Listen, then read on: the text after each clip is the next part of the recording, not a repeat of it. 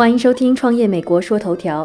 说起 Scott Pruitt，你一定觉得非常陌生，但是在北美，他可以说是赛车手中的赛车手。在 IMSA WeatherTech 跑车锦标赛中五次夺冠，赢过美国赛车手全明星赛事 IROC，在印地方程式赛中拿过第一名，还参加过纳斯卡车赛。可以说，他是代表着美国赛车运动的最高水平，是美国跑车赛事历史上获胜最多的车手。这个传奇的车手如今已经年近六旬，即将退役。不过，他可是为自己赛场之外的生活早早做起了打算，开小差去做了与赛车八竿子打不着的生意——红酒。这个赛场上的常胜将军做起红酒来也毫不含糊。以他名字命名的酒庄 Pruitt 酒庄，在短短几年之内，已经成为了一家世界级葡萄酒酿造厂。以出产希拉葡萄酒出名，连续几年都拿到九十分以上的高分，还被著名葡萄酒杂志 Wine Spectator 誉为美国最高级的希拉。那到底 Scott 是为什么在人生的赛道上做了这样一个转弯呢？这还要从 Scott 的小时候说起。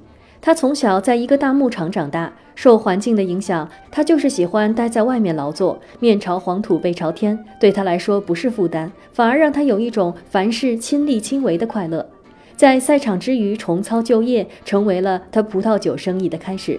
在他跑印地方程式赛的那段时间，他在位于加利福尼亚州的塞拉丘陵买了一块地。要知道，塞拉丘陵是美国最大的法定葡萄种植区之一，其葡萄酒的历史可以追溯到19世纪中期。治好了地，下一步就是要开始研究种植了。赛场上争强好胜的 Scott 自然也是希望自己能种出最高质量的葡萄，但是这可不是一件简单的事儿。Scott 回忆说，当年他们花了几年的时间做土壤和气候的研究，包括观察一年之间不同时间的土壤，观察湿度水平、保持能力等等。这还没完，接下来就是重要的栽植葡萄藤。Scott 说，这就好像是漫长赛道的开始，这个时期你看不到终点，只是在不断的投入人力财力。这时候，Scott 就开始琢磨，到底怎么才能省钱呢？当然是自己动手，丰衣足食了。刨坑、种葡萄这些脏活累活，Scott 一概亲力亲为。他说：“不想只是雇一堆人，而自己做个甩手掌柜。如果是那样，即使最后自己的名字印在酒瓶上，也是没有任何意义的。花钱花在刀刃上这句话用在 Scott 身上非常贴切，因为从小在农牧场长大，所以对于种植方面的事儿，他还算是在行，可以自己做。”但是到了收获葡萄、开始酿酒，可就不一样了。这毕竟不是开赛车，不是他自己的专业。于是他就雇了资深顾问教他如何酿酒。但是他依旧不想把所有的事情全权交给别人，而是自己通过专业的帮助来进行学习。Scott 说，开始酿酒的时候，自己的心态完全不是要不要把酒卖出去，而是如何好好和葡萄玩耍，在不断的创新实验中找到最好的酿酒方式。当然了，时间冲突总是不可避免的。很多时候，葡萄的收获季节正好会赶上赛季的尾声。比如2011年的时候，丰富的雨水带来了一个葡萄疯长的季节，而且那一年 Scott 在赛场上也是表现极佳。很多时候，他都是比赛获胜归来就忙不迭地开始劳作了。总是会有应接不暇的时候，不过还好葡萄园不太大，再雇佣一些人来帮助做压榨、发酵的步骤，一切倒还是运转正常。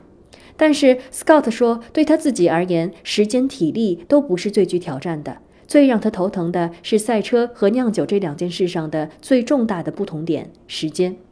赛车讲究速度，胜负往往就是几秒钟的事儿。而酿酒就不同了，从葡萄收获到葡萄酒上市，中间要经历的过程至少要两年。这样漫长的等待显然不是 Scott 的强项，不过他也在学着慢慢适应。尽管万事亲力亲为，力求做到最好，但是市场对于反应没有谁可以预测。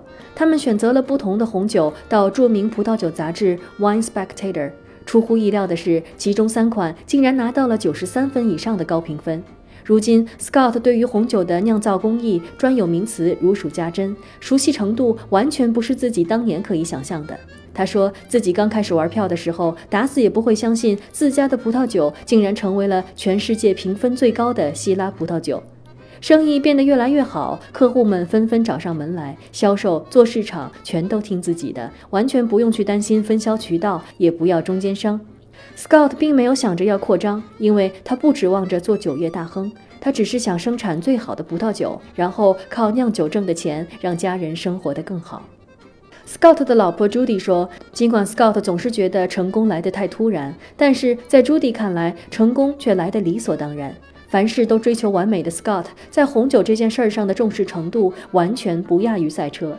他总是第一个出现在葡萄园的，也是最后一个离开的。”他说：“酿酒对他来说是从赛车的急速生活中的一种逃离。每天清晨，太阳升起，一个人走在葡萄园中，一切都是那么的安静，简直就是他的世外桃源。有时候，把一件事儿做到完美都是非常极致的，而 Scott 竟然把赛车和酿酒都做到了最好。他一直坚信，找到一件自己想做的事儿，倾尽全力，问心无愧，就是成功的关键。”感谢你的收听创业美国说头条我们下周再见。